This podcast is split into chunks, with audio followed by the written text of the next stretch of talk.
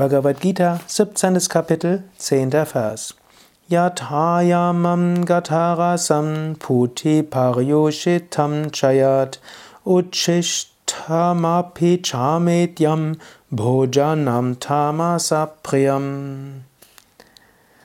Das abgestandene, geschmacklose, faulige, übriggebliebene und unreine ist die bevorzugte Nahrung tamasiger Menschen, sagt Krishna in diesem Vers. Das klingt jetzt erstmal sehr komisch, denn wer liebt das abgestandene, geschmacklose, faulige, unreine? Hm? Vermutlich muss man das anders, könnte man das anders übersetzen. Hm? Das Verfaulte, das Unreine, das Geschmacklose, das macht den Menschen letztlich tamasik.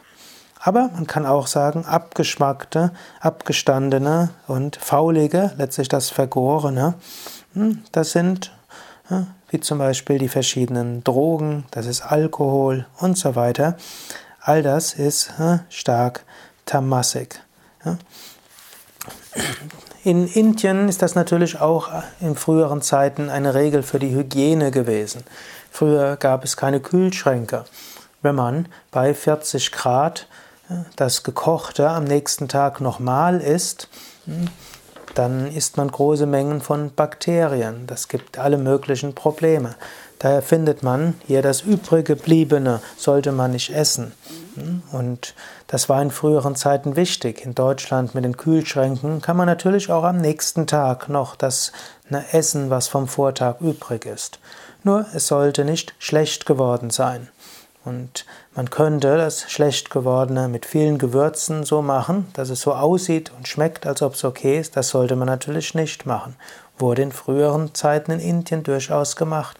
Krishna hat gesagt, nein, so nicht.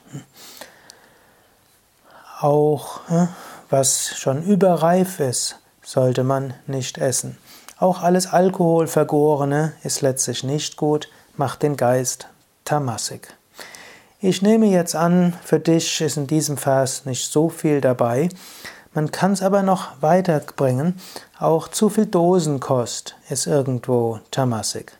Ob Tiefkühlkost tamasik ist, darüber gibt es gewisse Diskussionen in, unter Yoga-Kreisen. In Krishna kann ich über Tiefkühlkost gesprochen haben. Damals gab es keine Tiefkühlkost. Ich persönlich meine, die Nahrung sollte überwiegend frisch sein. Frisch gekochte Getreide, Hülsenfrüchte, Obst und Salate, hm, dann nicht zu sehr überkochtes Gemüse.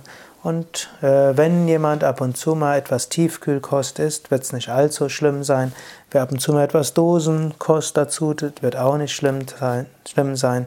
Auch wenn wir in den Yoga Vidya Ashrams äh, weitestgehend ohne Dosen Gemüse, ohne Dosenkost leben und ohne Tiefkühlkost.